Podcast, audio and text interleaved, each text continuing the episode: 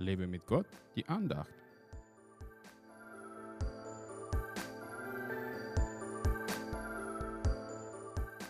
Er leitet die Elenden in Gerechtigkeit und lehrt die Elenden seinen Weg. Psalm 25, Vers 9. Manchmal gibt es Tage, an denen ich mich richtig hilflos und elend fühle. Entweder sind die Umstände bedrückend oder in der Beziehung zu meiner Frau Konflikte entstehen. Da stehe ich oft ratlos da und weiß gar nicht, wie es weitergehen soll. Aber dann melde ich mich bei meinem Vater im Himmel und er erfüllt mein Herz mit Frieden, auch wenn die Probleme nicht sofort gelöst werden.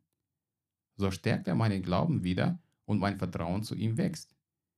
Der Feind versucht mich immer noch mit Minderwertigkeitsgefühlen zu konfrontieren und mir einzureden, dass ich ein Nichtsnutz bin.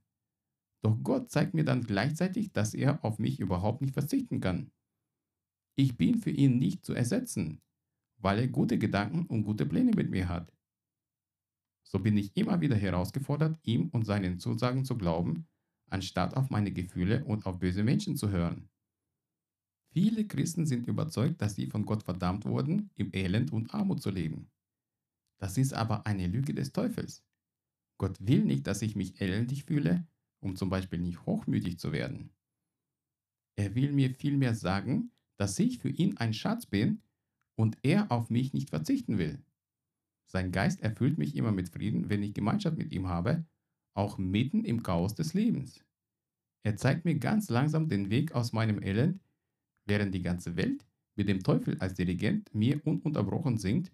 Es gibt keinen Ausweg, du bist in einer Sackgasse, du hast keine Hoffnung mehr, du bist zu elendig.